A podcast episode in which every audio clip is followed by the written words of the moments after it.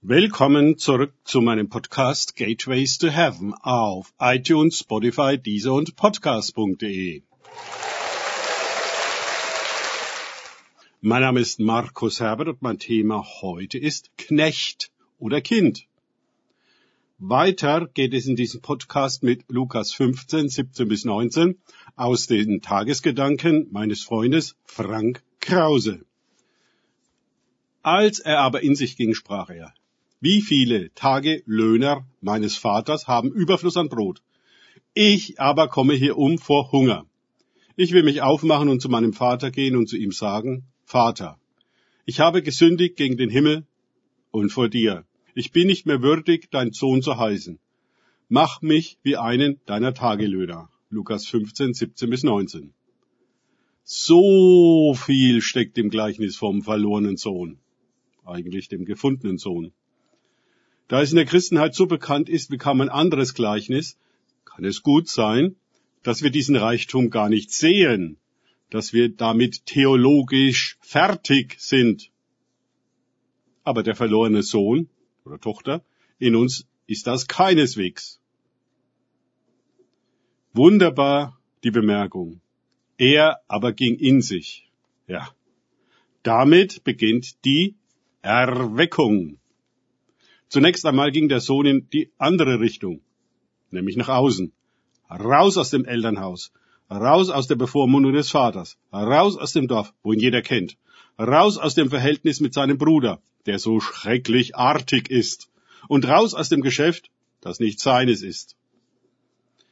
Er hat Geld, das Erbe, und feiert Großparty. Da hat man Freunde und kann so tun, als wäre man wer.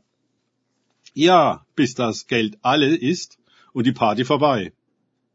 Die Hungersnot des Landes bringt den Jungen an die Existenzgrenze. Da geht er in sich. So wie wir alle.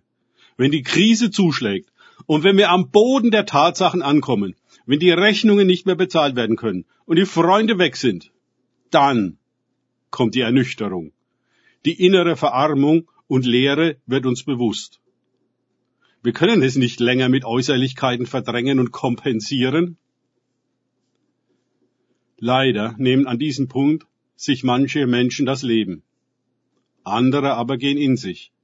Und dort, in seinem Herzen, findet der verlorene Sohn eine Erinnerung an seinen Vater und dessen Hof, wo es einfach jedem besser geht als ihm jetzt. Das ist immer noch eine Äußerlichkeit, die aber dem Sohn etwas darüber zeigt, wie unterschiedlich der Zustand seines Lebens in Eigenregie und der Zustand des Vaterhauses ist. Hier ist Mangel, in jeder Hinsicht, dort die Fülle, in jeder Hinsicht. Wie kommt der Sohn nun von hier nach dort? Ja, er muss sich demütigen. Das ist ihm klar. Er legt sich einen Spruch zurecht, der zeigt, wesses Geistes Kind er ist. Zuerst ich habe gesündigt und bin nicht würdig. Das klingt doch so richtig religiös und ist die Position, mit der sich ganze Kirchen und christliche Denominationen identifizieren. Mit der Sünde und mit der Unwürdigkeit. Und zweitens, lass mich als Knecht für dich arbeiten. So viele Christen, identifiziert mit Sünde und Unwürdigkeit, wollen für Gott arbeiten, um sich eben ein wenig Würde zu verdienen. Ja, diese Art der Gesinnung kann man Weisenschaft nennen. Der Sohn ist ausschließlich bei sich selbst. Er bringt das Erbe durch, er leidet Hunger und will seine Versorgungssituation verbessern. Er weiß, was er seinem Vater dafür sagen muss. Bis hierhin dreht sich der Sohn nur um sich selbst. Den Vater und seine Liebe hat er noch gar nicht auf dem Schirm. Wie ist es bei uns? Wie verwaist sind wir innerlich wie viel drehen wir uns um uns selbst und müssen es alles selber schaffen? Vielleicht wird Gott uns helfen, wenn wir die richtigen frommen Worte sagen und unterwürfig unseren Dienst anbieten. Glauben wir das? Weisenschaft zeigt sich an einer inneren Ferne zu dem Vater, einer Distanz, die versucht wird, mit religiösem Gerede und Gebaren zu überbrücken, was natürlich niemals gelingt.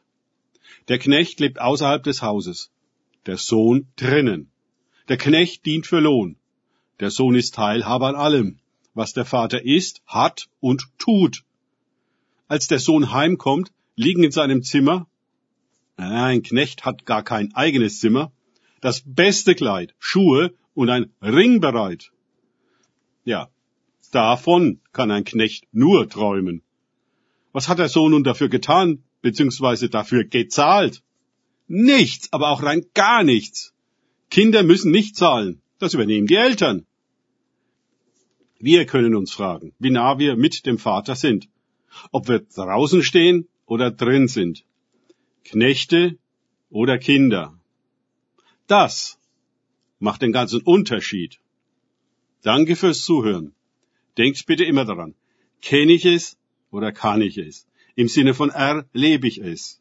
Erst sich auf Gott und Begegnung mit ihm einlassen, bringt wahres Leben. Und die Begegnung mit dem Vater als Sohn bzw. Tochter. Gott segne euch und wir hören uns wieder.